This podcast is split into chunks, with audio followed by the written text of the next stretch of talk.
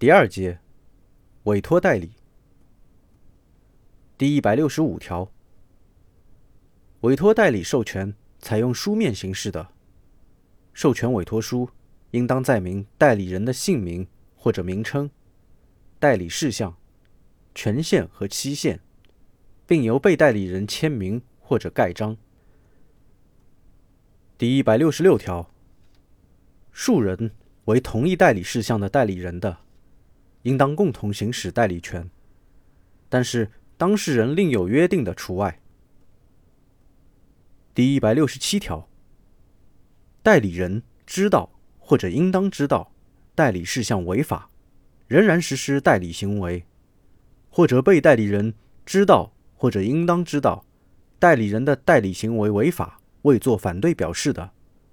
被代理人和代理人应当承担连带责任。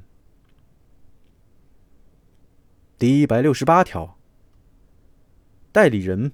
不得以被代理人的名义与自己实施民事法律行为，但是被代理人同意或者追认的除外。代理人不得以被代理人的名义与自己同时代理的其他人实施民事法律行为，但是被代理的双方同意或者追认的除外。第一百六十九条，代理人需要转委托第三人代理的，应当取得被代理人的同意或者追认。转委托代理经被代理人同意或者追认的，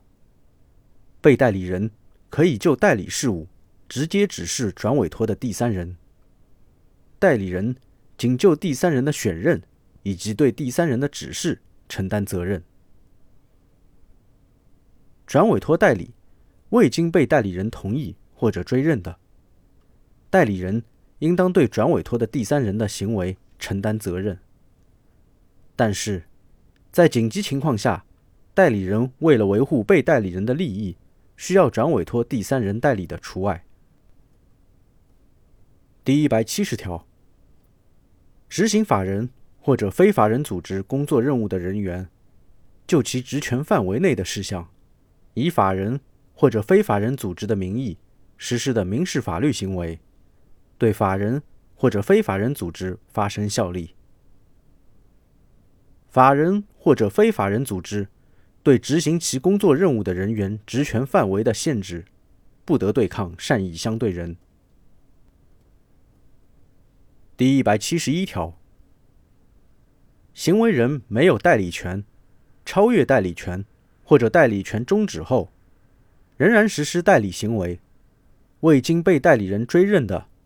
对被代理人不发生效力。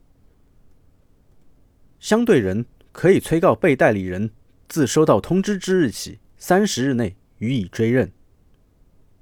被代理人未作表示的，视为拒绝追认。行为人实施的行为被追认前，善意相对人有撤销的权利。撤销应当以通知的方式作出。行为人实施的行为未被追认的，善意相对人有权请求行为人履行债务，或者就其受到的损害请求行为人赔偿。但是，赔偿的范围不得超过被代理人追认时相对人所能获得的利益。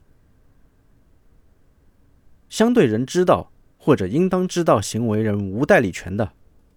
相对人和行为人按照各自的过错承担责任。第一百七十二条，